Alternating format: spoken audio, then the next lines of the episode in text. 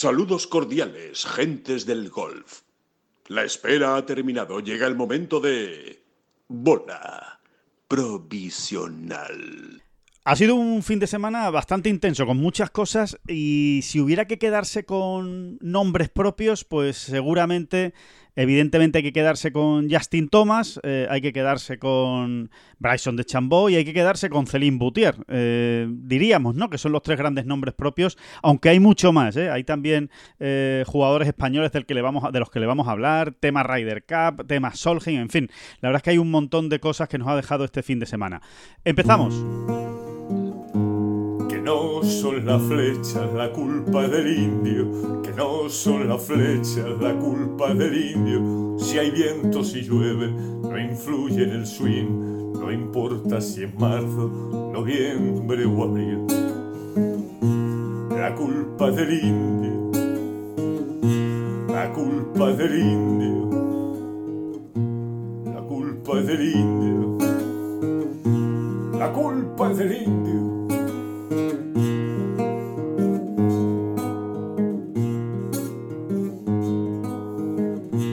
Hola, ¿qué tal? Muy buenas, saludos a todos y bienvenidos a esta bola provisional de lunes 7 de agosto. Es la primera bola provisional o la bola provisional justo posterior al final de la temporada regular del PGA Tour, de ese Wyndham Championship eh, que no tiene a los mejores del mundo porque evidentemente todos ellos ya han hecho eh, sus deberes durante el año y están guardando fuerzas para los playoffs que empiezan esta semana, pero que siempre es un torneo que nos deja una emoción tremenda por ver quiénes acaban metiendo, quiénes se quedan fuera y esta vez pues evidentemente tampoco defraudó. David Durán, muy buenas, ¿qué tal? ¿Cómo estás? No, no defraudó, es imposible que defraude, ¿no? Mientras haya carambolas que puedan producirse, me refiero al Wyndham, Sí, eh, pues como cada año, la verdad es que eh, es muy coqueto, ¿no? Este, este, este, es- este lugar, esta plaza que ha quedado reservada para el Wyndham, porque efectivamente nunca podrá tener a los mejores, ¿no? Tal y como está situado en el calendario. Pero tiene este otro atractivo que, que le hace especial, ¿no? Y, y- y es así, ¿no? Y también se ha visto, ¿no? En, en la retransmisión cada año se ve, mm, no es que, no es que acudan hordas y hordas de aficionados, ¿no? Pero, pero, hay, pero sí tiene es un- mucho público, sí, sí tiene mucho público. Sí, sí, sí, sí, sí, es un torneo con, con bueno, pues, eh, digamos si es un torneo popular, ¿no? Porque, Sí. bueno, pues porque están en juego eh, muchas cosas y al final, pues, a- pues, a- pues, pues, suscita interés, ¿no? Es, así. Sí, a mí, a mí sinceramente, eh, David, es una de las eh, semanas que me parecen más divertidas. O sea, es uno de los torneos que me parecen más divertidos de seguir. Es verdad que hay años en los que hay jugadores eh, peleando por ese puesto, digamos, en los playoffs, más interesantes que otros, ¿no? Por, pues, por su nombre, por su trayectoria. Siempre hay alguno, ¿eh? Siempre se te cuela alguno que, mm, que, que sufre, ¿no? Por estar ahí en los playoffs. Y sobre todo ahora, que el corte se ha hecho en 70 y ahora sí que es que eh, hay un salto muy importante. Antes con los 125 primeros era difícil que una gran estrella mundial, por, salvo que estuviera en horas muy, muy bajas, en, muy mal nivel, no se metiera entre esos 125 eh, primeros. Pero ahora que el corte se hace en 70, yo creo que lo que hemos visto este año con Billy Horschel, con Justin Thomas, con Adam Scott, eh, nos vamos a tener que ir haciendo a la idea de que va a ser recurrente, de que a partir de ahora, si se sigue manteniendo evidentemente este formato y entran solo 70 a los playoffs, creo que todos los años nos vamos a encontrar con sorpresas de este tipo. Jugadores que no han tenido un buen año Sí, y que van a estar pa- pa- jugándoselo todo en el Wyndham. digamos que antes para entrar entre los 120, para entrar al 124, ¿vale? Sí. Para, para ir a lo concreto, para entrar al 124 o el 125 había que, o sea, había que ser, bueno, más o menos consistente y tener una buena semana al año, ¿no? Exacto. Eh, no digo ya de ganar, ¿eh? que por supuesto ganando pues, pues te metías entre los 125, no, pero una buena semana, digamos un cuarto puesto, un tercero, Exacto. un segundo, ¿no? Sí. Y luego, pues más o menos, mm, tener una cierta consistencia, pasar cortes y ya de, de, de- de lucharte ahí una buena posición durante el fin de semana, aunque acabase en la zona gris ¿no? de la tabla. Sí. Eh, ho- hoy no. eh, a día de hoy ya te diría que, que esto ha cambiado mucho, efectivamente. Para quedar 70 o 69 ya hay que jugar muy bien al golf. Eh, bastantes más semanas al año de lo que parece. Y, y efectivamente, como tú dices, ¿no? Pues nos vamos a encontrar con esta con este escenario, con esta, con esta situación, pues ya a partir de, de entonces, ¿no? Porque eh, eh, efectivamente son tres, tres despistes mal, mal contados y, te has plantado en yendo a jugar el British, a lo mejor. Eh, Jugándotelo todo. Sí, sí, sí, jugándotelo todo o sabiendo que tienes que hacer un gran resultado para meterte entre los 70 eh, primeros. Es que es así, o sea, el, nivel de presión ha aumentado mucho y, yo creo que eso es muy bueno para el espectáculo, es muy bueno para el aficionado y, hombre, evidentemente es un poquito menos bueno para los que están en esa situación, ¿no? Que, el año pasado pues estaban metidos en los playoffs y decían, bueno, a ver si hago un buen primer playoff y voy sumando y voy, y voy adelantando, ¿no? Voy, voy pasando fases o pasando playoffs. Y ahora no, ahora es que, es que el Windham se ha convertido casi en un primer playoff que es lo que ya decía ¿no? y explicaba el propio Justin Thomas ¿no? antes de empezar el, torneo. Y evidentemente ese es el nombre propio por, por, por, excelencia, ¿no? yo creo, de este, de este fin de semana, el de Justin Thomas, porque estamos hablando de uno de los mejores jugadores del mundo que no ha tenido ninguna lesión, que no se ha roto la muñeca, que no es que haya tenido un problema de rodilla, que no, no, no ha tenido nada. De hecho, ha seguido jugando con normalidad, ha tenido algunas buenas actuaciones, pocas, porque por eso no está entre los 70 eh, primeros, pero que un mal año, pues eh, lo ha dejado fuera, pero eh, me quedo, a pesar de todo eso, ¿no? Y de que se haya quedado finalmente fuera, pues con cómo lo ha peleado, ¿no? En el Windham Championship, hasta ese último hoyo, hasta ese aprochito en el 18, absolutamente increíble el golpe que pegaba Justin Thomas, eh, dando contra, contra el mástil de la bandera y no entrando, no se sabe muy bien, ¿no? Cómo no entró esa bola, la mala suerte también que tuvo y que, y que finalmente lo ha dejado fuera en el 71. Es que es increíble, por poco más de 8 puntos. Bueno, eh, eh, eh, si me permite el chiste Justin Thomas, que, nos escucha habitualmente, como todo, como todo el mundo sabe. Y admite chistes, em, es lo bueno que tiene. Thomas. Sí, sí, tiene buen humor, sabe reírse de sí mismo de vez en cuando. Sí, sí. Si me permite el chiste, te diría que efectivamente Thomas no ha tenido ninguna lesión, ¿no? Lo que ha tenido es, ha sufrido un, ciertos accesos de empanaditis, ¿no? Que es, que es la... Me parece una, una, magnífica dolencia asociada al golf, brotes, la empanaditis. Brotes, brotes, brotes eh, dispersos de empanaditis a lo largo de, la, temporada. Que, Me encanta la empanaditis. sí. Y, sí, sí, sí. No, no, es, no es, y al final se queda a las puertas, ¿no? El número 71 de la FedEx Cup, pues eso, a falta de un de un Verdi, como quien dice. Sí, de un Verdi en cualquier momento del año. Es que, es que es increíble, ¿no? Es increíble. Es de un, se ha quedado a falta pues de un corte pasado, como quien dice, de... Sí, en fin, eh, eh, eso sí que ocurre todos los años, ¿no? Que al final dices, joder, pero ¿cómo puede ser tan, tan pequeña la diferencia. Bueno, es que es así, es que al final esto va por puntos y, el que tiene un punto más se queda dentro y el que tiene un punto menos se queda fuera, ¿no? A lo largo de... Ay, si, tuviésemos esa, esa, esa, bolita de cristal, ¿no? ¿Verdad?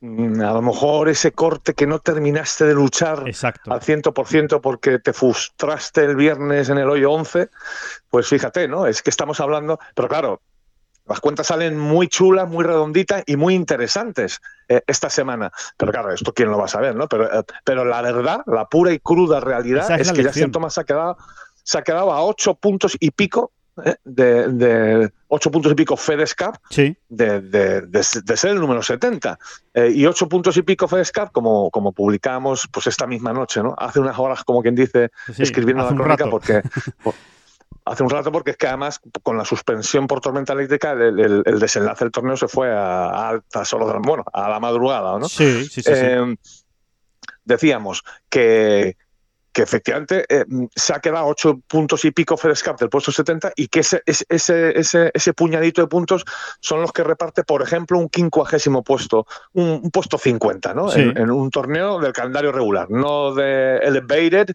ni, ni designated, pero, pero sí. ni medios ni nada. O sea, sí, sí. Bueno, un torneo regular. Sin irnos más lejos, la semana. Sin irnos más lejos, la semana pasada, ¿no? La semana pasada en el 3M que jugó que jugó Justin Thomas, pues habiendo pasado el corte y habiendo quedado 47, pues ahora mismo estaría dentro de los playoffs, ¿no? Esto es lo que hay, ¿no? Seguro lo que... ocurre es que lo que ocurre es que la semana pasada sí que iba ya avisado Justin Thomas, o sea, no sería por falta de lucha o de visión de la jugada. Exacto. Pero quién sabe, ¿no? En un torneo por ahí. febrero, sí, sí, febrero, marzo, sí, sí, esos torneos que se te cruzan o, o bueno, voy más allá, que, que, que es ya eh, digamos, mm, como, como echar sal en la herida, ¿no? Pero estoy convencido de que hay algún pad de estos en el 18 que se le escapó a a Justin Thomas o que lo tiró sin excesiva concentración, de metro y medio, de metro, de dos metros incluso, eh, y que eran para quedar el 16 en lugar del 21 y que a lo mejor es lo que ha marcado la diferencia también. O sea, seguro que Justin Thomas está pensando en algún pad de esos.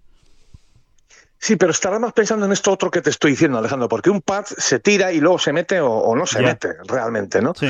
Eh, pero sí que hay veces que además que es que es totalmente lógico, o sea, que, esto no, eh, ni siquiera puede tomarse como una crítica, ¿eh? Pero sí que hay veces, porque es que es normal, que uno baja un poco los brazos, dice, bueno, mira, casi mejor fallo el corte, me quedo entrenando el sábado y el domingo, o me voy a casa Y, me reagrupo, eh, busco algo, porque esto no está yendo bien, ¿no? Y hay un jugador español que ahora no está pasando por su mejor momento, sí.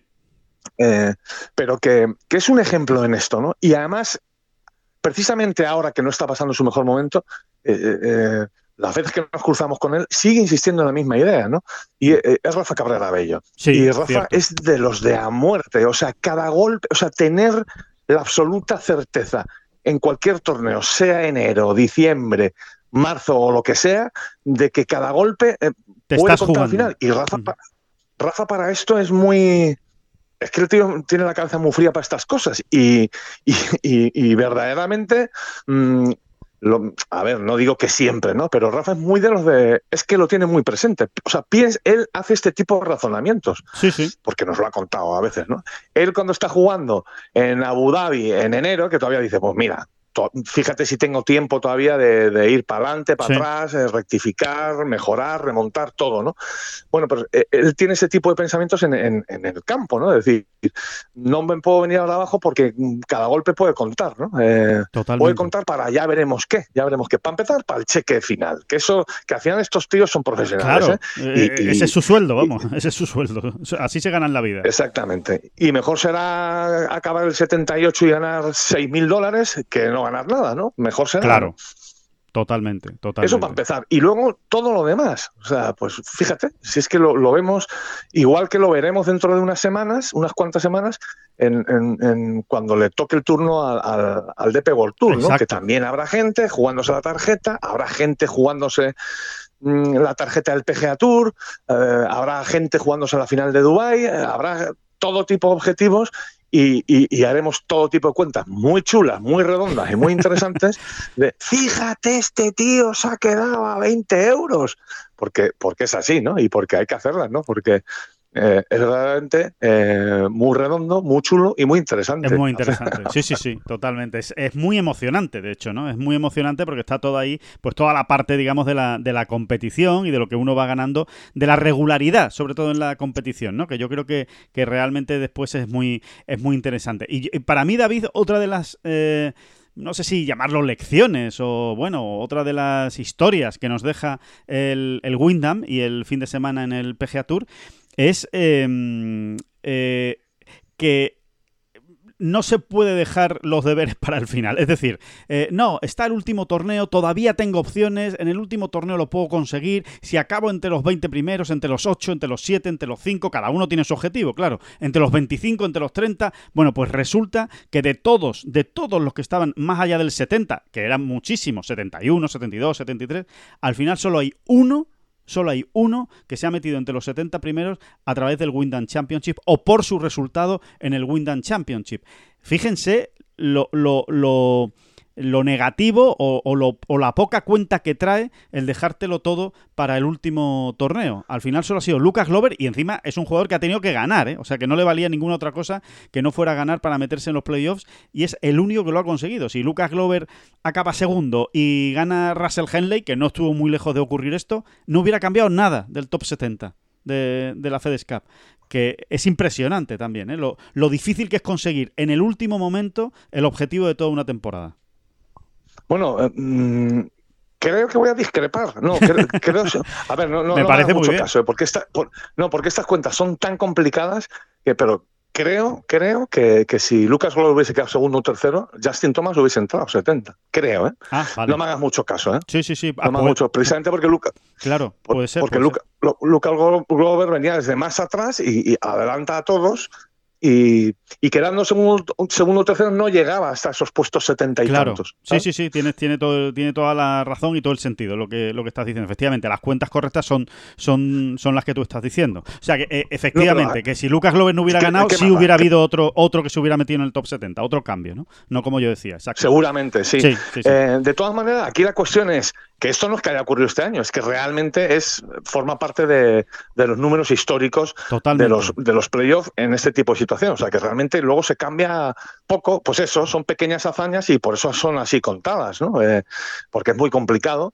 Y bueno, pues eso, la vez que más cambios hay, eh, pues eso, pueden ser dos o tres, ¿eh? No, no, no, no mucho más. Tres no ya es una más, barbaridad. realmente. ¿eh? Sí, sí, sí. Y lo vemos, Sí. como tú dices, lo vemos todos los años en todo tipo de clasificaciones. ¿eh? Pues por meterse en los playoffs, por mantener la tarjeta del PGA Tour, por mantener la tarjeta del circuito europeo, por meterte entre los 20 primeros del Challenge Tour. Lo vemos también en la final del Challenge, de muchos jugadores que llegan con opciones y al final no hay tantos eh, movimientos, ¿no? Porque, claro, eh, tú llegas a una semana y dices, tengo que quedar entre los siete primeros para meterme en el top 20 y ahora tienes que llegar y hacerlo, ¿no? Y, no es tan sencillo. Ese, es que es muy complicado eh, cuando estás... eh, bueno, es el ejemplo más sencillo o más simple yo creo de entender es cuando eh, hay un torneo en el que hay un jugador que viene por detrás el domingo y te deja un resultado y hay que batirlo. Y siempre decimos, cuidado que cuando pasa eso es muy difícil, ¿eh? Cuando vienes desde, de- desde detrás y dejas ahí un resultado bueno y ahora tú tienes que hacer todavía dos o tres verdis y dices, no, si todavía le quedan nueve o diez hoyos, ya, ya, pero que haga los dos o tres para, para cogerlo no suele ocurrir, pues esto es lo mismo, ¿no? Es que cuando tienes que ir a por un objetivo tan concreto y tan definido es muy difícil eh, en golf. Sí, sí, así es, así es. Estaba, estaba, estaba mirando un dato para Sí. volver a- atrás a lo que comentábamos de Rafa Cabrera Bello. Sí. No, no, por, por, por, por- bueno, por una cosa que me acabo de, de acordar, ¿no? Que precisamente estábamos tú y yo hablando con Santi Tarrío, que, que, que jugó el domingo en Abu Dhabi con Rafa Cabrera Bello. Cierto. Eh, coincidieron en el mismo partido y bueno, y la típica pregunta, ¿no? Que se le hace pues a alguien, bueno, pues que lleva menos tiempo, que tiene menos experiencia. Oye, Santi, eh, algún, no sé, algún apuntito que te lleves de, de- algún detallito que te lleves de, bueno, de haber jugado con Rafa, bueno, que al final es, pues eso, es, es mucho más experto, Claro. etcétera, etcétera, etcétera. Y sin dudarlo, ¿verdad? Santi nos dijo, Sí. mira, el, he visto, eh, he visto perfectamente cómo se ha agarrado al campo cuando las cosas iban mal, ¿no? Y, y, bueno, eso que decíamos, ¿no? De, de que cada golpe cada cuenta. golpe. ¿no? Ujú. Sí, y de, y de- bueno, es, es, un, es una, una anécdota concreta. No, no, bueno, pero es que- muy interesante, que- muy interesante porque efectivamente yo creo que no hay, no hay casi, seguramente yo diría que no hay mejor ejemplo ¿eh? en, el, en el golf español que, que el de Rafa Cabrera Bello en ese sentido, de lo claro que lo tiene, eh, que las temporadas se juegan semana a semana y golpe a golpe. Eh, te diría que John Ram es un poco así, es bastante así también y, y así, claro, así le luce el pelo al, al muchacho con los, con los objetivos a largo plazo y demás y con sus temporadas regulares y todo eso. Pero, pero es verdad que Rafa es un ejemplo y que es cierto que Tarrío nos lo ponía como ejemplo en esa, eh, bueno, pues esa zona donde, donde atienden los golfistas justo después de acabar el torneo. Y decía, nada, es impresionante eh, ver cómo está peleando cada golpe en el hoyo 2, en el hoyo 3, en el hoyo 4 y donde le echen, ¿no? Sin, sin, sin ningún tipo de, de, de lío en la cabeza. Oye, que esto cuenta y cuenta. Y, y así es. Sí, así es. ¿no? O sea y que... en, en domingo, en domingo y saliendo bastante bien situados como ellos salían, es todavía un poco más fácil, ¿no? Porque lo ves Claro. mucho más claro, ¿no? Eh, pero es más problemático cuando viene uno mucho más de atrás y demás. ¿no? El propio Rafa también nos ha confesado a veces, mira, esta vez nada, esta vez no había he tenido manera. que meter la, no había manera, ¿no? Esta vez he tenido que meter la cabeza bajo los hombros y decir que se acabe esto cuanto antes, ¿no? Por supuesto que sí, ¿no? No, pero, pero es verdad, no, y a- algún día, algún día, mm, ya que seguimos, no. No va a ser esto un- un- un- una agiografía de Rafa Cabrera Bello, esta bola provisional. No, pero, pero- está bien, está no, bien pero- acordarnos de Rafa. valoraremos, día valoraremos también eh, el hecho de que eh, este jugador pues haya estado, no sé si fueron cinco o seis temporadas, o Seis, incluso ¿no? siete, ¿no? Seis Eh, o siete, sí, sí, sí. seis, sí, sí, seis, yo creo que seguro. sacándose la tarjeta en el PGA Tour y manteniendo también los derechos de juego en el European Tour. Es que esto, en concreto, lo han conseguido, pues, si nos ceñimos al golf español, eh, pues mm, nada, nada, nadie, nadie. Eh, eh, durante, es así, ¿no? durante tantos años, Sergio García y John Ram. Son, Sergio García y John Ram, realmente. durante ¿no? tantos años son los Es así. únicos. Son los únicos. ¿no? O sea que. Que, eran otros tiempos y Sebe lo hubiese podido Claro. conseguir, pues seguramente, pero, pero no, pero no, bueno, y no, Olazábal, ¿no? no le dio por ahí. Y Olazábal, ¿no? Y Habría Olazábal meterlo también, por supuesto. De Sí. hecho, Olazábal habría que meterlo también, por supuesto. Por ¿no? supuesto, sí, sí, sí, exacto. O sea, Olazábal, Sergio, Ram y Rafa Cabrabello, ¿no? O sea, que, que es un club muy, muy reducido, ¿no? Como, como tú dices, y hay que darle ahí su, su importancia, ¿no? A lo que él hacía y que está relacionado con todo esto que estamos hablando, con la importancia de cada muy, golpe. es que en su caso está Sí. muy relacionado, porque tú te, luego te coges a John Ram, que por supuesto estamos hablando de, otros niveles, ¿no? Pero es que John Ram eh, muchas veces, por no decir siempre, en cada temporada, ya desde el principio, mm, ha conseguido un gran resultado que lo ha puesto allá arriba, ¿sabes?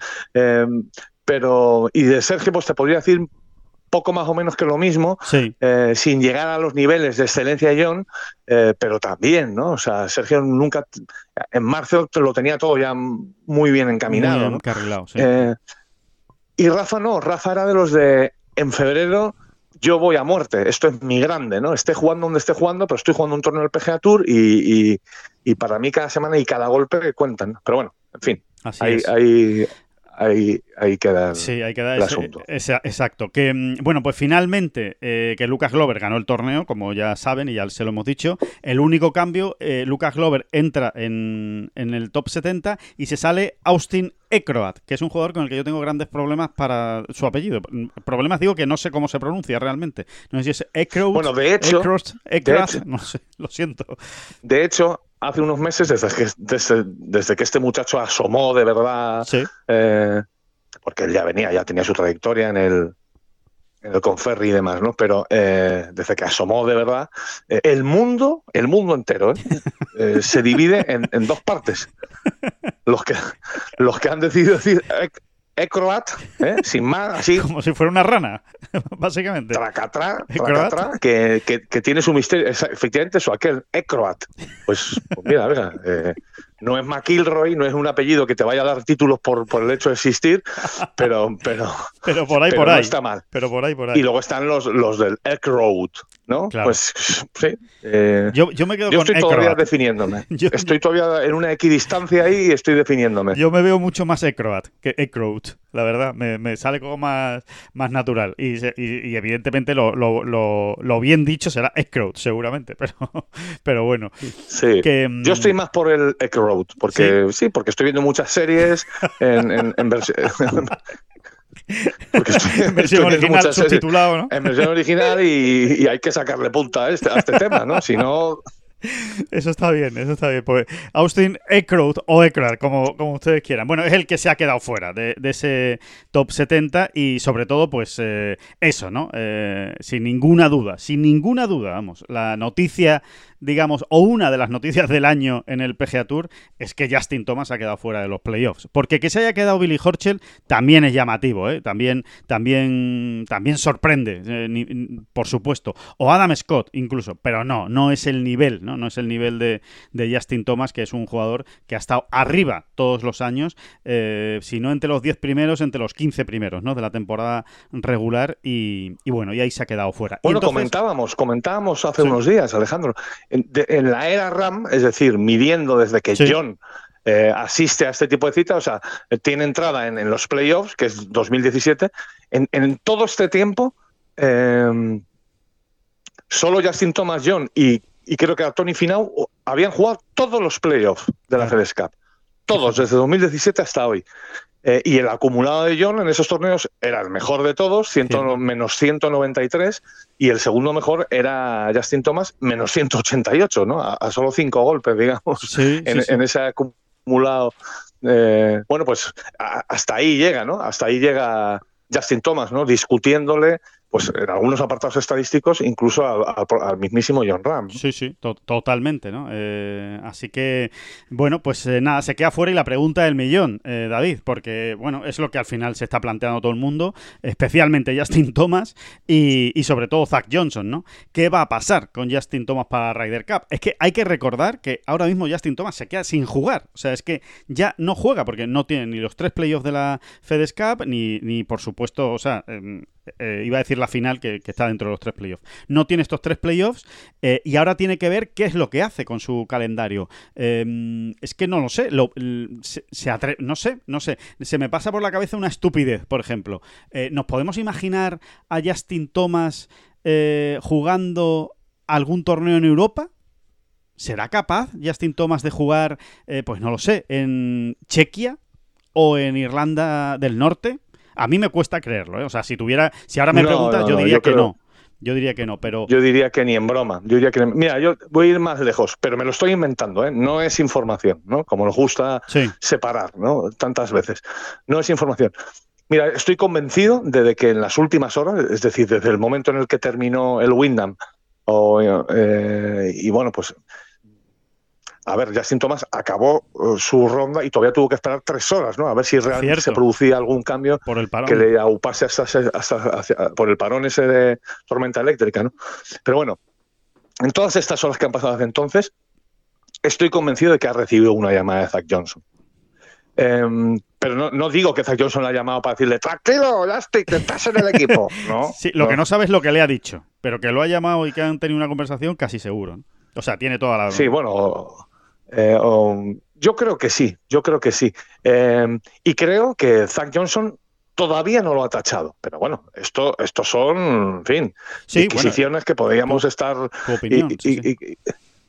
sí, por, por, por quién es Justin Thomas ya a día de hoy dentro de un vestuario de Estados Unidos, ¿no? Por ejemplo, ¿no? Claro. Eh, y por todo lo que ha contado él en los últimos tiempos, ¿no? O sea, por, por el empeño que ha puesto, porque además ese empeño iba más eh, enfocado a la Ryder Cup que a los playoffs. Él, mismo lo ha dicho, ¿no?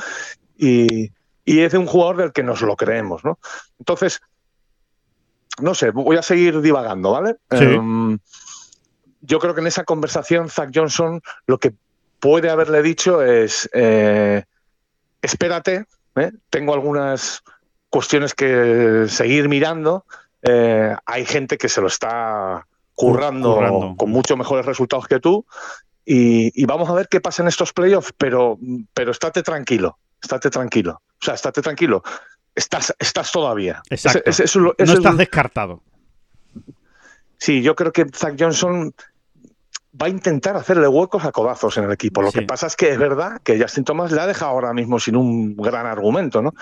Es más, estoy convencido de que el simple hecho de haberse metido en los playoffs le hubiese bastado a Zach Johnson Para, para sentirse legitimado, ¿no? Y decir, mira, le voy a meter en el equipo y punto porque yo quiero tener a este tío ahí, ¿no? Sí. Eh, estoy de acuerdo. Y ahora pues lo tiene un poco más complicado, ¿no? Y yo, yo creo que se lo va a llevar. Bueno, venga, voy a, voy a conceder, voy a conceder, voy a conceder. Igual no le ha llamado en estas últimas horas. Igual si no le llaman en estas Igual si no le llaman estas últimas horas, lo va a hacer hoy. Tranquilo, también, también no, oye, no hay que descartar que incluso lo llamara antes del Windham, ¿eh? Y le dijera, oye, Justin, tú tranquilo, que pase lo que pase en el Windham, vas a estar. O sea, vas a estar por lo menos entre los candidatos. Digo, no, que no, que porque por muy mal que te vaya en el Windham, no te voy a descartar. Hombre, eh, ahí no sé qué decirte. Pase lo que pase en el Windham, hombre, falla el corte del 3M lo vuelve a fallar en el Windham y es que no hay manera de meter a ese tío. ¿eh? Ya. Mm, Pero claro, al final ha quedado duodécimo. lo ¿eh? que parece. Claro, es que al final ha quedado duodécimo. O sea que tampoco es un desastre el Windham que ha hecho Justin Thomas. ¿eh?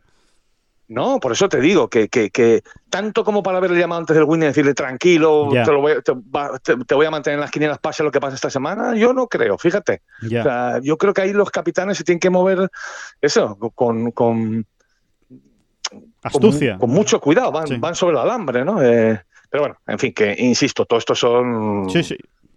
divagaciones nuestras. A mí, ¿no? a mí, sinceramente, David, me cuesta mucho creer que Justin Thomas no esté en la raíz de Roma. Me cuesta mucho, de verdad. O sea, me, me cuesta ver a un equipo norteamericano sin Justin Thomas. Y me cuesta ver a Jordan Speed sin Justin Thomas a su lado como, como pareja. Eh, no sé, eh, me, resulta raro. Lo que no sé, eh, tampoco, bueno, lo que no sé, o lo que yo me imagino es que si Zach Johnson le ha dicho o tiene en su cabeza meter a Justin Thomas en el equipo, Justin Thomas mm, va a tener que jugar de aquí a la Ryder, obviamente. No va a estar dos meses sin jugar, eh, o mes y medio sin, sin jugar un, un torneo.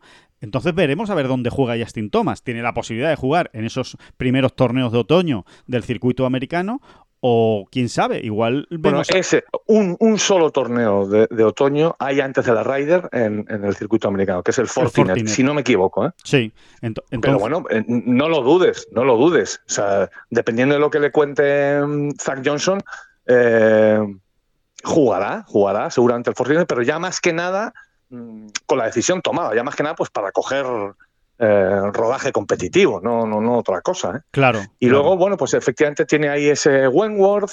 Irlanda, y tiene ahí ese Open de Irlanda. ¿eh? En un momento dado, esos me cuadran más que el hecho de verle en agosto en Europa. Sí, sí, sí, sí. Yo, yo, a mí también me cuadra más el, el, esa idea, ¿no? La, la idea de que de que, de que juegue incluso en Irlanda, ¿no? Eh, y además ya... Y, y como, ya y como tú bien dices, tiene ahora mismo tiene tiempo hasta de tomarse unas pequeñas vacaciones sí. eh, para resetear, para, para rebajar ¿no? la frustración, para etcétera, etcétera, etcétera, para descansar, vamos, en, entre otras cosas, porque se ha pegado una buena paliza, ¿no? En, en este verano eh, y luego volver a trabajar duro antes de ponerse a jugar otra vez y, y ya luego las Riders, ¿no? O sea, Claro. que es que tiene tiempo realmente Tiene para tiempo. todo. Sí, sí, sí, tiene tiempo de sobra para, para poder organizarse, ¿no? Y, y hacerlo de esa manera. Eh, David, hablando de, de la Ryder Hay una- de- sí. eh, espera, perdona, y cierro el paréntesis este Claro. de Ryder Justin Thomas. Hay una idea que sí parece clara, o que sí parecen tener claros, clara todo el mundo, ¿no? Y es que eh, Justin Thomas, precisamente Justin Thomas, eh, es eh, del tipo de jugador por todo, ¿eh? por todo lo que ha venido haciendo en los últimos años, por lo que representa en la Ryder ya a día de hoy. es el del tipo de jugador del que todavía se pueden hacer haciendo estas cábalas. Hay otros nombres Sí, que incluso con, incluso, incluso con más prestigio que el propio Justin Thomas, eh, sobre los que no estaríamos hablando de este tema, realmente estarían ya descartados. Y, te- y, por ejemplo, te estoy metiendo ahí a Brusco Epka, por ejemplo, ¿eh? Sí. para, para, Sí, sí, sí. para hacernos una idea de, de, de- de lo que quiero decir. ¿no? Sí, sí, sí. Eh, Estás hablando de peso en el equipo, ¿no? De peso dentro del sí, vestuario. Sí, sí, peso en el equipo, ascendencia sobre los compañeros, en fin, Sí, eh, implicación en X cuestiones de todo tipo. sí. Eh, y sí, sí, sí. el- por, por eso, por ser quien es, ¿no? Se, se- se siguen haciendo este tipo de cuentas, cábalas, predicciones. Totalmente. Porque creo que, o sea, si, si, si estuviésemos hablando de Tony Finau, pues estaría ya descartado. Pero es que incluso creo que Brusco Epka estaría descartado. Sí, sí, sí, O sea, sí. Habiendo hecho la temporada que ha hecho Justin Thomas, ¿eh? me refiero, por supuesto. De hecho, Eh, mm, y- y- esto, no, esto nos lleva, David, es que nos lleva directo, todo esto que tú estás planteando nos lleva directo pues al- a, a uno de los debates que está ahora mismo y que va a estar muy vivo y muy vigente de aquí a la Ryder Cup, que es eh, Bryson de Chambó. Después de lo que ha hecho, después de la victoria en el Green Beer, quedó segundo en Valderrama. Es cierto que Bryson de Chambó está jugando mejor en los eh, últimos tiempos, ha hecho buenos resultados en los grandes, se le ha visto arriba en el PGA, por ejemplo, ¿no? Estuvo eh, bastante arriba en, en, en Oak Hill. Ahora bien, a mí me da la sensación de que ahora mismo, ¿eh? ahora mismo, a pares Justin Thomas y Bryson de Chambó, y creo que Zach Johnson se lleva a Justin Thomas. Eso es lo que creo. Yo también. Es que además, eh, a ver, hemos puesto mucho interés a lo largo de este año, y no han sido muchas las veces, ¿eh? hemos puesto mucho interés en intentar leer entre líneas, cuando no se podía leer de una manera más clara, eh, eh, las declaraciones de Zach Johnson cuando se le ha preguntado por la Ryder, el PGA Tour y Leaf Golf. Sí, Esto, esto lo digo también por, por la cuestión de Dustin Johnson. Es que al final Dustin Johnson es un pedazo de futbolista, iba a decir. sí, ¿eh? sí, Es un- futbolista, es un futbolero, un potrero. es, es- es un pedazo de jugador mm, que, oye, eh, de- debería entrar ¿no? en las. No parece que esté en su mejor No. momento, más bien todo lo contrario, ¿no? De hecho, no está. Pero es Dustin. Johnson. Pero es Dustin Johnson, ¿eh? Totalmente. Y estamos hablando del señor que se marcó un 5-0 en la última Ryder Cup. Si no me equivoco, creo No, que no, fue un 5-0. No te hecho. equivocas, no te equivocas. Así fue.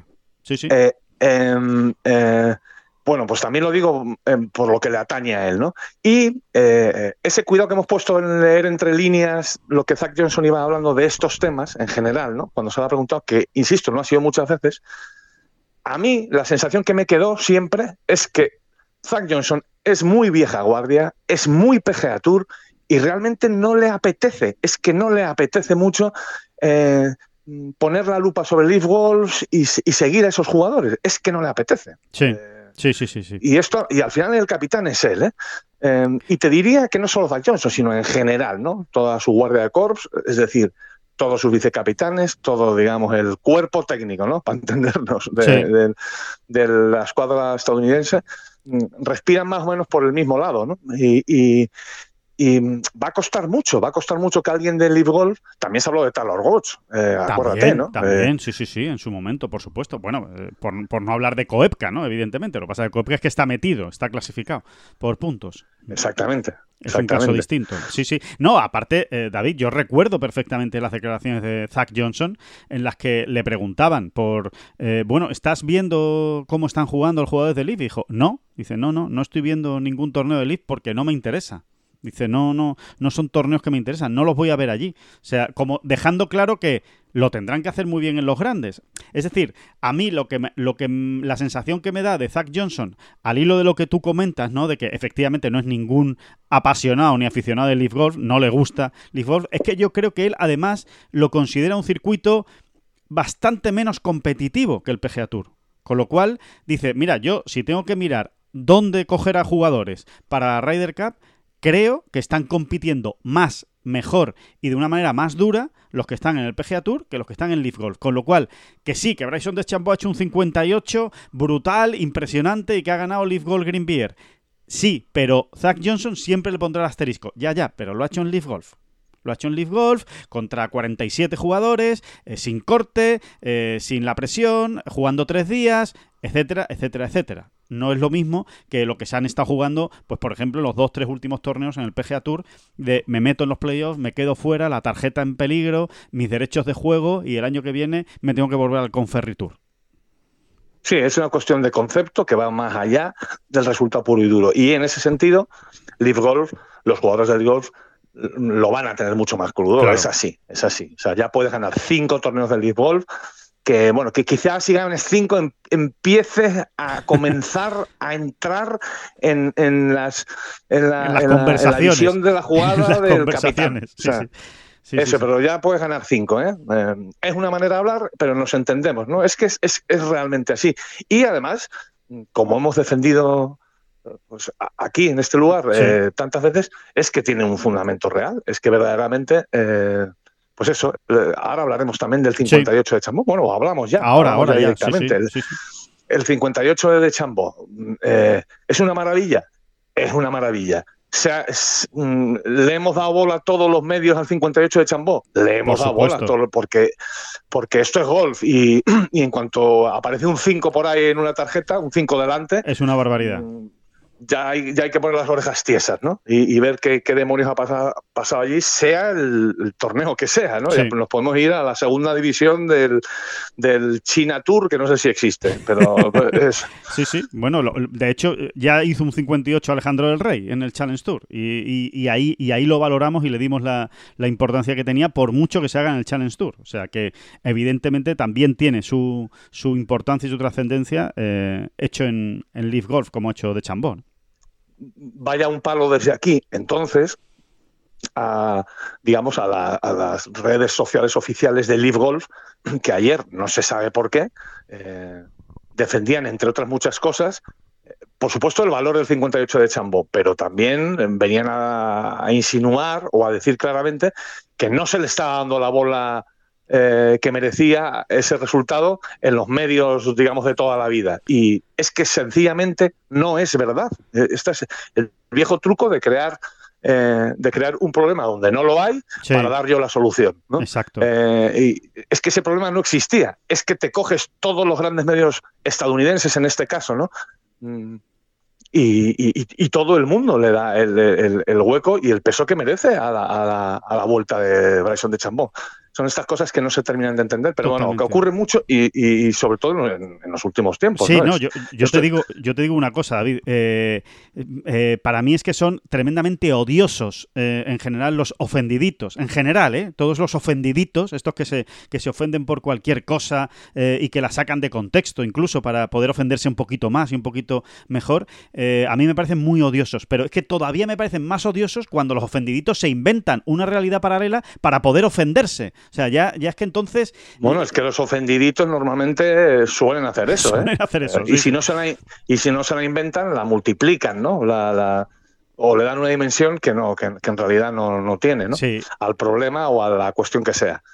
Y, y esto es así, o sea, ahí están, ahí están los medios. Re- repásense claro. y si se repasan, pues se da uno cuenta que efectivamente es, es la gesta, digamos, de Chambó ha sido perfectamente contada y, y demás, ¿no? No como si fuesen un grande, pues claro que no, claro que Porque no. no, ha porque sido no en un grande, Claro, porque no ha sido en un grande. Es que eh, yo, yo pongo un ejemplo eh, no sé, no sé si la gente me va a entender y sobre todo no sé si tú vas a estar de acuerdo conmigo, pero yo es que lo veo igual. Está muy bien el, de- el 58 de Chambó y de verdad que no hay que quitarle mérito. Tiene mucho mérito hacer 58 donde sea, eh, eh, compitiendo en un, en un torneo de Leaf Golf. Vale, sí, no, no lo quito. Pero em, para mí el, eh, no es lo mismo que Messi meta un gol en, el, en la Liga Española jugando contra el Atlético de Madrid, o me da igual, otra la Real Sociedad, a que meta un gol con el Inter de Miami. Yo es que lo siento muchísimo. Que sí, que está muy bien, que vaya golazo metido eh, Messi por toda la escuadra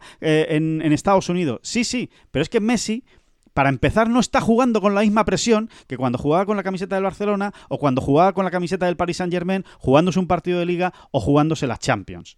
Porque no es lo mismo. Con lo cual, están muy bien los goles de. que nos estamos forrando, ¿eh? A ver goles de Messi en Estados Unidos. ¿Están muy bien? Claro que están muy bien. ¿Estarán muy bien los goles de Cristiano en Arabia? Sí, sí, va a meter unos golazos Cristiano en Arabia. Ahora, ¿tienen el mismo valor que los que metían en la Liga o en la Champions? Pues no, no tiene el mismo valor, porque no tiene la misma presión. Bueno, pues salvando las distancias, a mí ese ejemplo me vale. ¿Tiene mucho valor lo que ha hecho Bueno, de yo, yo, Sí. yo en, to- en- en to- en todo este tema eh, saco a colación uno de mis nombres y temas favoritos del año, que es el de los Harlem Glover Trotters. claro, es, es, es, es como si los Glover Trotters en un, en un, en un, en un partido pues, de, ex- de exhibición, que es lo que hacían los Harlem Glover y lo que siguen haciendo los Sí. Glover Trotters, eh, mete 220 puntos y bate el récord de anotación de toda la historia del mundo mundial del baloncesto. ¿eh? Sí. Eh, ya, ya, pero es que lo ha hecho en un torneo, en un partido de exhibición. Entonces no esperen ustedes que, que el, que el Washington Post abra con esa noticia. Claro, claro. Ni que la Es- dimensión sea es, la misma. Es, que es tan, sen- es tan sencillo como eso. Bueno, pues pese a todo, eh, eh, de hecho creo que los, los medios de toda la vida, mm, pues eh, le han dado exactamente el- el sitio que merecía. Sí. es una gesta, es muy chulo, es muy bonito. Un 58 siempre es un 58, insisto, pero hasta aquí, hasta aquí, justo Sí. hasta aquí, hasta donde lo han puesto. No, no, no hay más, no, no, no busquemos más. Sí, sí, totalmente, totalmente de acuerdo. Y eh, ahora lo que eh, se pretende abrir, sobre todo, eh, por, por todo, digamos, todo el entorno de, de Leaf Golf, y lo entiendo por otro lado, ¿no? Al final, oye, ellos tienen que generar su interés y su información cuando además eh, estamos en un momento en el que ha decaído muchísimo el interés de, de Leaf Golf, ¿no? Está clarísimo. Después del acuerdo marco con el PGA Tour, eh, se ha desinflado muchísimo el, el globo de, de Leaf Golf. Ya venía desinflándose y después del acuerdo, pues todavía más, ¿no? Y, y, mm, y claro, entonces, bueno, pues evidentemente se ha abierto el debate de si de Chambó tiene que estar en la Ryder Cup, porque esto es increíble, porque cómo vas a dejar fuera a un jugador que ha hecho 58. Bueno, yo creo que, eh, sinceramente, eh, creo que de Chambó ahora mismo está en un gran momento de forma, eh, eso es absolutamente innegable, pero hay que mirarlo todo, yo creo que en su justa medida y en su amplitud, eh, porque estamos hablando de lo mismo, es que hace, como quien dice, cinco días, es que en Valderrama el debate era que Talor Guch tenía que ir a la Ryder. Ahora ya nadie se acuerda de Talor Guch. Ahora el que tiene que ir es Bryson de Chambó. Entonces, yo creo que, tampoco hay que dejarse llevar por la emoción de esa semana concreta. Eh, hay que mirarlo con un poquito más de perspectiva, eh, las cosas, ¿no? Eh, de Chambó, pues vamos a ver. Vamos a ver. Yo creo que es. Seguramente eh, estará ahí su nombre encima de la mesa, aunque estoy contigo y con tu razonamiento anterior. Si Zach Johnson puede evitar llevarse a de Chambó, no se lo va a llevar si encuentra cualquier otro Eh, candidato que le dé motivos del, del PGA Tour. Mira, está, estaba mirando porque realmente no los recordaba, ¿no? Esto, esto va muy deprisa y, y la memoria de uno cada vez es peor, ¿no? Sí, pero estaba mirando sus resultados, los resultados de Bryson de Chambó en los grandes, ¿no? Que es un que ese termómetro sí que le, le vale a Sí. Johnson en un momento dado, ¿no? sí. En el Master falló el corte, en el PGA acabó cuarto, cuidado, Cuidado, sí, sí. Eh, en, el, en, el, en, el, US Open eh, acabó vigésimo. Bueno, no oye, no, eh, es una buena, es una buena, una notable actuación. Y en el British Open, casi el último, acabó 60, ¿no? Bueno, pues discreto. Lo vamos a dejar en, en discretito, ¿no? Sí, Bien, no, no, no parece suficiente, fíjate lo que te digo, no, no, no parece suficiente mm, como para que pese de verdad en la balanza Sí. de Zach Johnson. Ent- Entiendo yo, sobre todo pues con, con- por todo esto que estoy diciendo, es que Zach Johnson va a mirar mucho antes a Sam Barnes, Eh, Sí. lo va a mirar con lupa a Sam Barnes a partir de esta semana, que ahora hablaremos también, que empiezan ya los playoffs de claro, la FedEx. exacto. Eh, Ahora vamos con ello. eh, eh, le apetece, ¿eh? para entendernos, ¿no? Le apetece mucho más poner la lupa sobre Sam Barnes y sobre y, y sobre otros jugadores, ¿no? Pues Ricky Fowler, eh, etcétera, etcétera, Sí. ¿no? Le, le apetece mucho más, le tira mucho más, eh, eh, es lo que hay, ¿no? Hombre, si, Bras- si Bryson de Chambó, estos resultados que no son malos, ¿eh? tampoco son una maravilla, salvo ese cuarto puesto en el Sí. PGA, eh, si hubiese salido en los grandes, bueno, es que si se hubiese salido en los grandes sería Bruce Koepka y entonces estaría metido en Claro, el equipo. Claro, claro, y entonces no habría ninguna duda, efectivamente. Es que no estaríamos hablando de eso. Eh, así es. Es exactamente como tú lo dices, ¿no? Entonces, Pero es que claro, es que si eh, el famoso dicho que es de los dichos, dichos o frases hechas de, de- en español más bonitas que hay, que es lo de es que si mi abuela fuera una bicicleta no sería mi abuela, sería una bicicleta. tuviera ruedas, ¿no? Exacto. Sí, sí, sí, sí. Exacto, así es. es con ruedas, ¿no? Sí, de verdad, es con ruedas. Eso es, que si mi abuela tuviera ruedas sería una bicicleta, no sería mi abuela, ¿no? Eh, pues sí, sí, así es. Es que es eh, exactamente así. Bueno, y que después, oye, eh, que sí, que ahora, que ahora eh, efectivamente, pues todos estamos hablando del 58 de, de De Chambó y que hay que hablar de, de eso, pero que eh, De Chambó se va a tener que pegar, pues por supuesto que ya lo hemos dicho con Justin Thomas, que está ahí y hay que pelearse con él, ¿eh? Para meterse en el equipo con la trayectoria de Justin Thomas en la Ryder y en la President. Pero se va a tener que pelear con más Homa, bueno, pues a, ver, ¿no? A ver quién, a ver qué hace Homa en los playoffs, porque eh, ahí va a estar la clave también de Homa. Se va a tener que pelear con Cameron Young, a ver qué hace Cameron Young en los playoffs, con Jordan Speed, con Keegan Bradley, que ha quedado entre los 10 mejores de la temporada regular, se va a tener que pelear con Colin Morikawa y como tú decías, ¿no? Con Sam Vance, con Ricky Fowler, en fin, que es que, que es que no es tan sencillo el asunto. Con Finau, que, que ahora mismo pues prácticamente se da, se da por hecho que Finau está fuera, pero vamos a ver qué playoffs hace Tony Finau. Y, y- Con, y- con Finau, con Finau estuvimos en 2020. con, todo- con Finau, seis meses, seis meses. Estuvimos con Finau vera. estuvimos en 2020. Déjate de leches. Coño, yo con el, con, con el confinado y con el confinado. Es que hay que decir con Tony no- hay que, hay que Oye, decir el nombre de Tony. sí. Si no se le ponen a uno los pelos de punta. Exacto. eh, Qué, manía este tío diciendo confinado para meternos a todo el miedo en el cuerpo, que va a volver. sí, sí, sí. O sea que, en fin, que, como ven, eh, los nombres con los que tiene que pelear eh, son, son complicados. Son complicados y, y- y vamos a ver qué es lo que ocurre. Pero evidentemente, David, no sé si, si bueno, yo, yo creo que tú también eh, lo tienes claro por ahí, pero que se va a jugar en los playoffs. O sea, esas seis selecciones de Zach Johnson se van a poner en disputa en los playoffs. Sí, sí, sí, sí. Mira. Y fíjate, ahora mismo, si te coges la, la lista de clasificación del equipo americano, están los seis que están, ya los hemos nombrado otras veces, ¿no? Scotty Scheffler, Wyndham Clark, Brian Harman, Bruce Koepka, Sander Soffeli y Patrick. Sí. Esos están ahora mismo, ¿no? Eh, y luego los seis siguientes, ¿eh? por si le diera por ahí, Sí. eh, son Max Homa, Cameron Young, Jordan Speed, Keegan Bradley, Colin Morikawa, Ricky Fowler y Sam Barnes. Dos, tres, cuatro, cinco. No, eso te he dicho siete. No, hasta Fowler. Homa, Young, Speed, Bradley, Morikawa y Fowler. Sí. Pero ¿Vale? esa- eh, creo que esa clasificación que tú tienes, David, creo que esa clasificación que tú tienes es de la se- justo antes del Wyndham. O sea, después del Wyndham, Sam Barnes ha pasado a Ricky Fowler. Es lo mismo, pero Sam Barnes está duodécimo y Ricky Fowler decimotercero. Sí, efectivamente, porque se sacaban nada, se sacaban nada, un poquito. Exacto. O sea, pero, pero es eso que tú acabas de decir, con la única diferencia de que el duodécimo ahora mismo es Barnes y decimotercero es Ricky Fowler, sí. La cuestión es que, y, eh, volviendo al tema Tomes, ¿no? que, que yo creo que es bastante divertido ¿no? o interesante. Los dos siguientes son ya, eh, en este caso, Fowler y Thomas. ¿no? Eh, Sí. ¿A quién? ¿A quién tiene que quitar de todos esos Es que Thomas? no fácil. Porque a uno de estos seis lo tiene que quitar. ¿no? Claro. Eh, pues vamos a ver qué hace Max Homa, como tú bien decías, qué hace Cameron Young.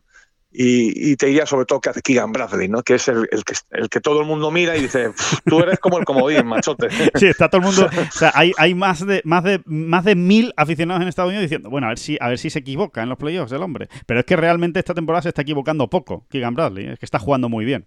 Está jugando muy bien y sobre todo está jugando muy, muy ordenado, o sea, muy, muy consistente, haciendo, haciendo buenos resultados. Pero sí, Keegan Bradley y Sam Barnes, ¿no? Parecen que, que, que la cuerda más floja eh, de, de, este equipo ahora mismo son Bradley y Vance, ¿no? Quizá. Exactamente, exactamente.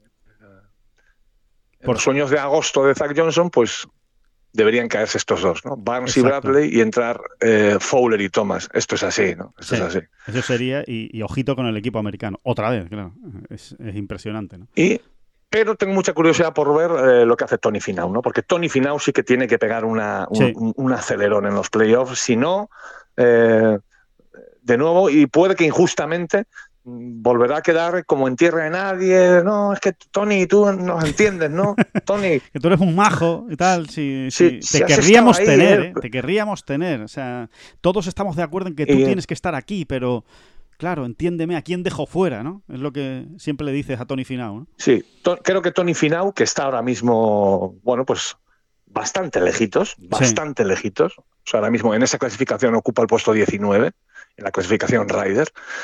Tiene que meterse de lleno entre esos seis siguientes, ¿no? Entre esos, eh, ya no te digo si se mete si, borda los playoffs y, termina arriba del todo, ¿no? Clasificado, sí, sí, sí. No, entonces, claro. Pero de otra manera, tiene que hacerlo muy, muy bien. Y, tengo curiosidad por verlo, decía, porque, porque es de un jugador del que espero lo mejor en los playoffs. ¿no? Creo que, que Finau es de estos tipos que efectivamente pueden ganar un playoff y, revolucionarlo todo. Tan cambia la historia. Sí, sí, totalmente, totalmente. Si alguien lo puede hacer, eh, es uno de esos jugadores, exacto, Tony, Tony Finau. ¿no?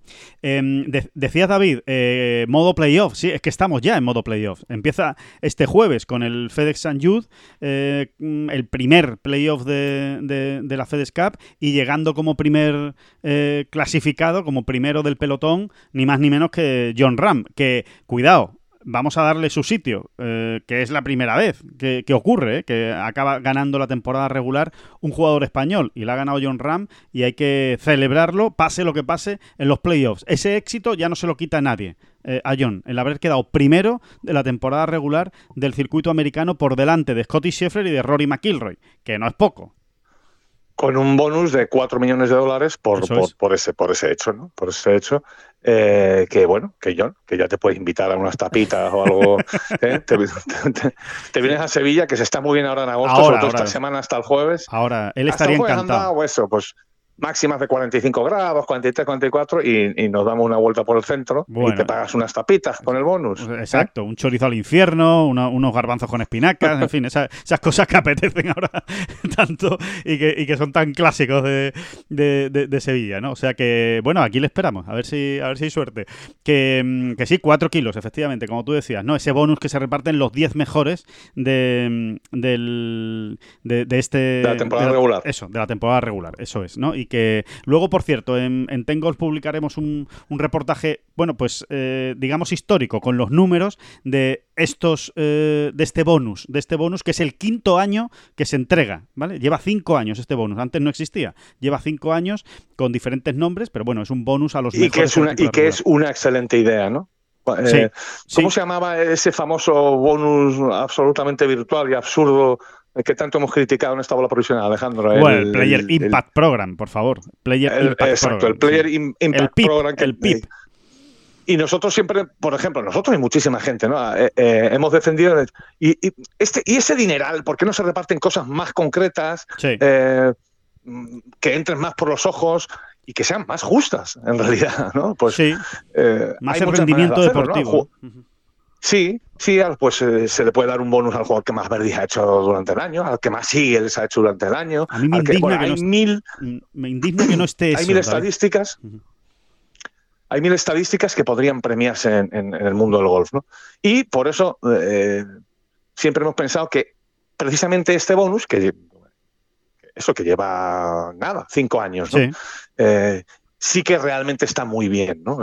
digamos que es un dinero eh, bien destinado, eh, que todo el mundo lo entiende rápido. Vamos a premiar antes de que empiecen los playoffs al que ha llegado hasta aquí primero, segundo, tercero, hasta el décimo puesto, ¿no? Pues tiene todo el sentido del mundo, ¿no? Sí, la verdad. sí, sí, sí, tiene todo el sentido del mundo. Lo que, lo que sí es curioso, eh, David, eh, y bueno, y esto es una reflexión que se sale un poco eh, de, lo que, de lo que estamos hablando, pero que eh, bueno, yo creo que, también refleja un poco la situación en la que está ahora mismo el golf mundial, ¿no? Con, estas inyecciones tan brutales de, dinero, ¿no? Que se están produciendo tanto por el PGA Tour como, por supuesto, la inflación que ha provocado la, aparición del dinero saudí, ¿no? Lo digo porque hay que ver lo cerca que estaba Scheffler de, de, poder quitarle el primer puesto a John Ram y es que ni se le ha pasado por la cabeza jugar el 3M Open o el Wyndham. O sea, dice, mira, yo me quedo con mi segundo puesto, que son 3 millones, o sea, que tampoco es que se ponga una mano delante y otra detrás, se lleva 3 millones y John Ram se lleva 4. Pero que me parece curioso, de hecho, es que ninguno de los 10 primeros del, del, de este ranking final, del Comcast Business, este que se llama Tour Top 10, bueno, pues ninguno de los 10 primeros ha jugado el... Eh, a ver, tiene, sentido en la planificación de un jugador. Es que precisamente esos 10 jugadores tienen prácticamente o absolutamente asegurada su presencia en el último playoff. Sí. Entonces, jugar el Windham antes es meterse cuatro semanas consecutivas. Eh, entonces, sí, puede, puede, y sin tener ninguna garantía de adelantar a nadie en el Windham, porque ellos conocen el golf muy bien y dicen, no, no, no por ir allí al Windham y me llamarme Scotty Scheffler o como me llame, eh, voy a adelantar aquí al que yo me proponga. No, no, es que pues ir al Windham y fallar hasta el corte, ¿no? Eh, yo creo que eso tiene sentido. Y, y, fíjate, hasta, hasta veo también ahí una, un, un, poco una, un proceder que tiene que ver con el, con el hecho de decir, mira, hasta aquí hemos llegado, o sea, realmente mi calendario iba a ser este y no lo voy a cambiar ahora por esto. También incluso, no, no te voy a decir mm, por cortesía, ¿no? Con, con, pues en este caso con John Rand, que lo ha ganado, o, con los que tengo por delante. Pero algo de eso hay también, ¿no? O sea, un poco como... Sí como sabíamos que era hasta aquí, pues hasta aquí, ¿no? Eh, eh, cualquiera que hubiese ido hubiese estado perfectamente legitimado, de igual manera que han ido unos cuantos que seguramente no hubiesen ido para precisamente poder acceder a ese décimo puesto bonus. O sea, Sam Barnes ha jugado al Wyndham eh, buscando ese objetivo, no, no, no, no, no, no tenía otro, ¿no? Bueno, él sabrá, ¿no? Sí, sí, sí, es cierto, es totalmente cierto. Sí, es como, eh, viene a ser como, como la última etapa de la Vuelta Ciclista a España, ¿no? Que, no, que aunque haya solo segundos entre el líder y el segundo, hombre, no, no, se ataca, ¿no? En la última no se ataca, en la última etapa, ¿no? Es, casi como homenaje al, al, ganador. Sí, podría ser algo así y también, oye, y por darle la vuelta también al argumento, es verdad que se puede plantear de la otra manera. Eh, al final, estos tíos miran por un objetivo mucho más grande. Ellos lo que quieren es ganar el Tour Championship al final, ¿no? Lo que quieren es llegar con la mayor claro, posible para ganar East Lake. Eso es lo grande, ¿no? Y al final toda su planificación ha ido por ahí, ¿no? Para estar preparando ya los playoffs y, no meterse ahora una semana de más. Eh, que insisto, tampoco garantiza absolutamente nada, como así ha sucedido. Es que creo que había cuatro jugadores que tenían posibilidades matemáticas de, de meterse décimos en ese, en ese bonus de, la, de, la, temporada regular. Ninguno de ellos lo ha conseguido. Eh, eh, uno era San Barnes, desde luego, otro creo que era Adam Seng, no me hagas mucho caso. Bueno, había cuatro, ¿no? Me parece que eran cuatro. Sí, sí, bueno, Pues, Al final se ha pues, mantenido pues Tony Finau. Se ha mantenido décimo Tony Finau, que se lleva un millón de dólares por ese décimo puesto y, sin haber jugado en el Wyndham. Así que efectivamente. Bueno, lo mismo que decíamos antes para meterte en los playoffs también vale para esto. Que, después hay que hacerlo y hay que hacerlo bien y no es tan fácil, ¿no? En el último torneo eh, conseguir el, objetivo, ¿no? Y. Mm, y bueno, que, eso, que empiezan los playoffs, que John Ram como primero, que Memphis es el primer eh, playoff, eh, W, adiós, seré capaz de decirlo, eh, BMW Championship el, segundo playoff y el tercero, el Tour Championship, como siempre en Atlanta, en East Lake, pues con ese gran objetivo de John, que es ser el primer español que conquista la FedEx Cup que gana el PGA Tour, vamos, que gana el circuito americano, por hablando en plata, ¿no? algo que nunca ha conseguido un, un jugador español. Ese es el gran objetivo y, va a estar difícil. ¿eh? Vamos a ver, de las últimas cositas que hizo el muchacho fue aquel 63 en Royal Liverpool, así que muy mal, muy mal, muy mal. Lo que se dice muy mal no parece que vaya a llegar a estos playoffs y que estamos esperando con verdadera emoción. Es así, ¿no? Porque es... Eh, escribir una página mm, de las, de las importantes. Sí. ¿no? Sería, ¿no? Sí, sí. Eh, eh, Bueno, eso, que nadie, que nadie ha ganado el ranking, nadie. el ranking del PGA Tour, ¿no? Ningún español, ¿no? es de esos vacíos, ¿no? Así que sería. Sí, sí, es esas páginas que le gusta rellenar a John Ram, ¿no? Y, y como aperitivito, Sí, así, nada, muy ligerito, digamos que John ha jugado tres veces en el TPC Southwind, que, que es bueno, el escenario de, de este primer playoff que, Sí. se, que empieza el, el jueves. Y no está mal, ¿eh? hay, hay cosas que se pueden sacar. Ha jugado allí tres veces y, eh, bueno, muy en la línea de John, ¿no? Tiene dos top ten, un quinto y un séptimo en 2022 y en 2019 sí. y luego otra actuación más gris en 2020 que acabó el 52. ¿no? Pero Bueno, no está nada mal, no está nada mal. Eh, y es un campo donde ha hecho vueltas bajas, además. ¿no? Bueno, es un campo donde ha hecho un 62, concretamente. El, el año que acabó séptimo abrió el torneo con un 62, que oiga usted, eh, pues también, también, también nos deja con... con- Ahí con- queda eso. Sí, sí, sí. También abre ahí un poquito las expectativas, ¿no? Claro. No tiene nada que ver, ya lo sabemos, etcétera, etcétera.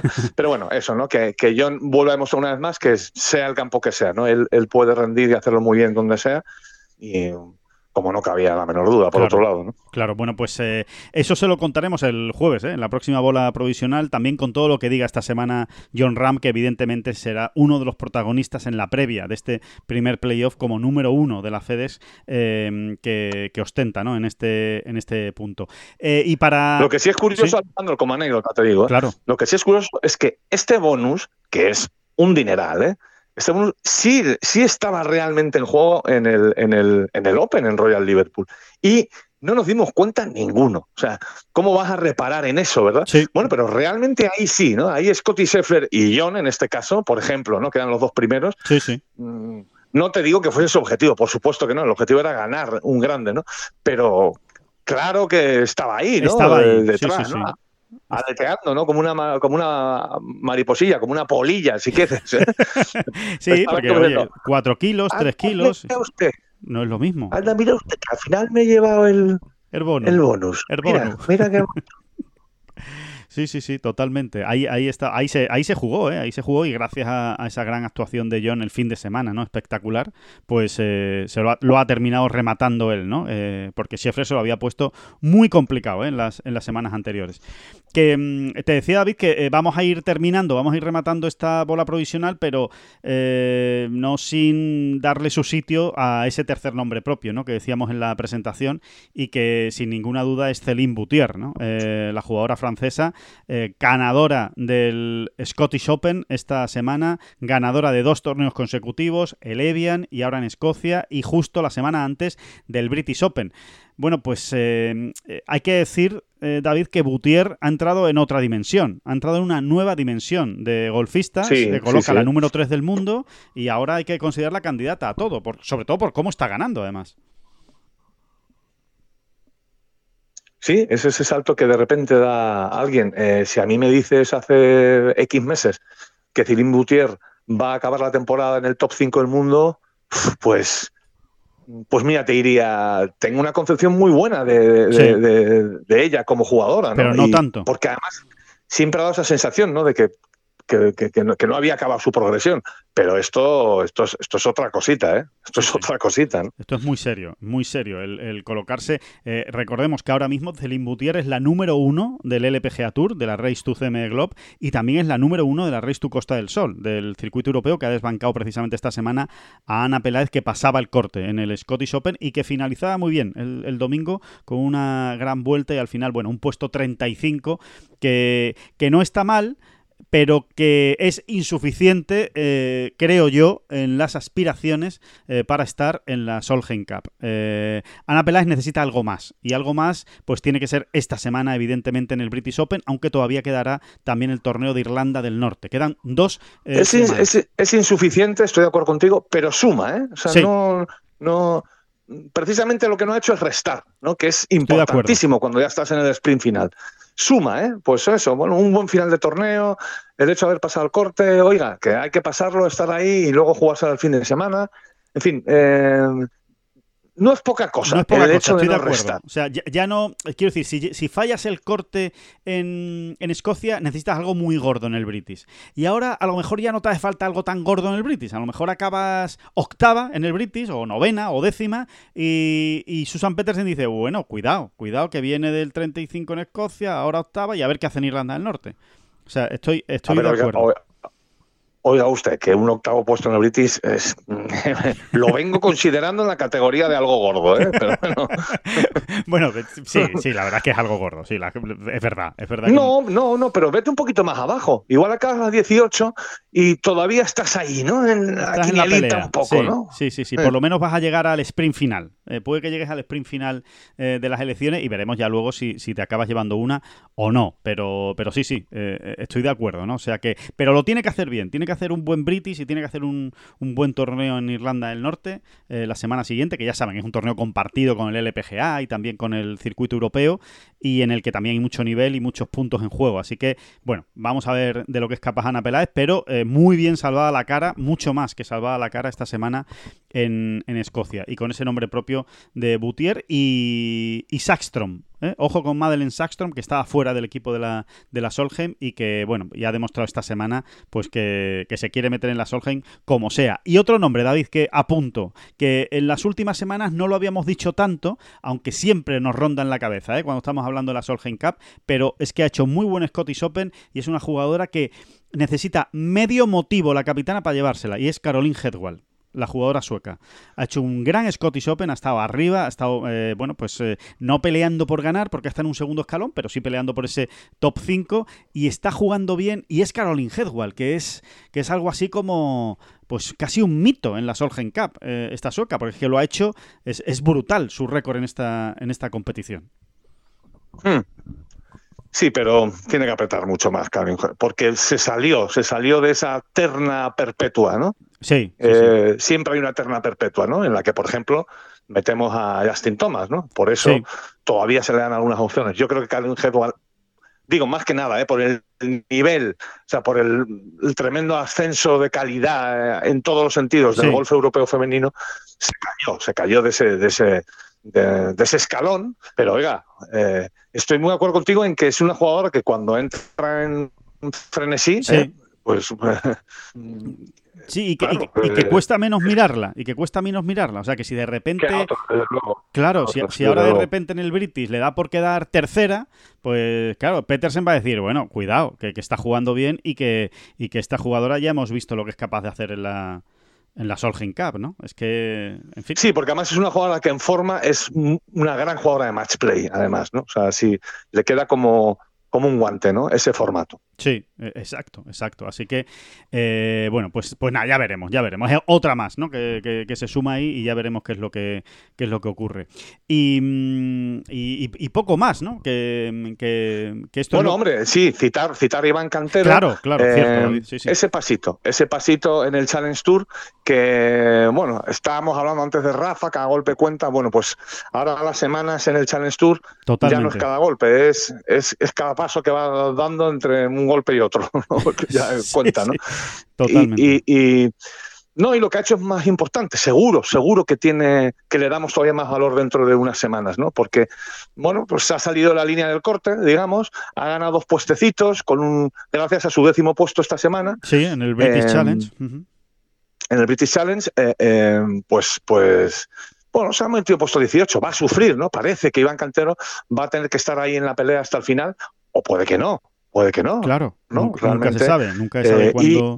y, y- e insistimos, nos apetece mucho, mucho, mucho ver a Iván Cantero en la primera división, Sí, con el proceso de madurez que él ha ido llevando, que vuelva. con su ¿eh? Eh, sí, nos apetece verlo de nuevo, ya de otra manera, ¿no? Parece como que aquella primera vez le cogió. Bueno, se las llevó todas en el, en el mismo lado de Exacto, la cara, ¿no? como se Según nos contaba él, además, ¿no? Sí, sí, sí, es verdad, es Eh, verdad. La inexperiencia, la, la falta de madurez y la falta de, bueno, pues eso, de saber dónde se metía, ¿no? Eh, ese eh, lo pagó, lo pagó y, y lo reconoce, ¿no? Y, y, eh, y este jugador, este Iván Cantero, no tiene absolutamente nada que ver con aquel que llegó al, al circuito europeo. Es un jugador muchísimo más hecho, con más recursos y sobre todo mentalmente mucho más fuerte, mucho más consistente. Así es, ¿no? Y, Así es. Y el golf siempre Son- lo ha tenido, David. El golf siempre lo ha tenido. Y, y la distancia y la capacidad de Verdi, ¿no? Que siempre decimos. La capacidad de Verdi, ¿no? Eso, eso hace mucho tilín, ¿no? Eso nos hace mucho tilín. tilín. Así es. Y encima. Sí, y- sí, sí. Y, no, y encima. Y Como encima que les ves, mm, ves como que les ves muchas posibilidades, ¿no? Por eso eh, es un grupito en el que entran algunos locos, entre comillas, dicho en el mejor sentido, ¿no? Pues como Iván Cantero eh, o Alejandro el Rey, ¿no? Por ejemplo, son ese tipo de jugadores que a uno le apetece mucho ver si consiguen ir eh, eh, encontrando eh, bueno, pues el, el- el santo grial del gol, ¿no? Que es el de la, consist- la consistencia, ¿no? La Totalmente. consistencia, ¿no? Pero claro, no es lo mismo que eh, alcancen cierto grado de consistencia este tipo de jugadores que realmente son agresivos, que tienen mucho Verdi, Claro. lo que sea, ¿no? Esto Claro. ya sería muy largo de hablar, ¿no? Eh, a que lo alcance otro, ¿no? Claro. Y, y por eso, pues siempre como que te hace más gracia, ¿no? Sí. En un momento dado. Sí, porque las expectativas son más altas, ¿no? Dice, bueno, es que, claro, este jugador con tanto Verdi, como sea consistente, pues no solo es un jugador para estar muchos años con la tarjeta del circuito, sino que es un jugador que puede, que puede ganar torneos, que puede, que puede estar ahí peleando por victorias, en fin. Sí, Es- que puede dar saltos muy potentes, Eso ¿no? es, sí, sí, es otro, es otro nivel. Y encima, eh, no, no me resisto a decirlo, David. Adri Arnaus, ¿no? Adri Arnaus Exacto. siempre ha entrado en esa categoría también. Arnaus es un gran ejemplo, sí, sí, sí, sin ninguna duda, ¿no? Y, nada, no, te decía que, y encima, eh, hablando de Iván Cantero, que no me resisto a decirlo, que tiene un Cádiz de absoluto lujo, como es Adolfo Juan Luna, así que todavía, todavía mejor, y más, y más, y más, y mejores deseos que, que les mandamos desde esta bola provisional, para este tramo final de la temporada en el, en el Challenge Tour. Que mm, ahora sí, que vamos eh, acabando esta, esta bola provisional con todo este repaso, que volvemos el próximo jueves, ya metidos en arena de playoff de ese FedEx eh, San Jude, y que mm, muchísimas gracias a todos por haber escuchado esta bola provisional y nos escuchamos el... Mi querida España, el próximo jueves. esta España mía, esta España nuestra, ay, ay, ay, ay. mi querida España, esta España mía, esta España nuestra. Que no son las flechas la culpa del indio, que no son las flechas la culpa del indio. Si hay viento, si llueve, no influye en el swing, no importa si es marzo, noviembre o abril. La culpa del indio, la culpa del indio, culpa es del indio. La culpa es del indio.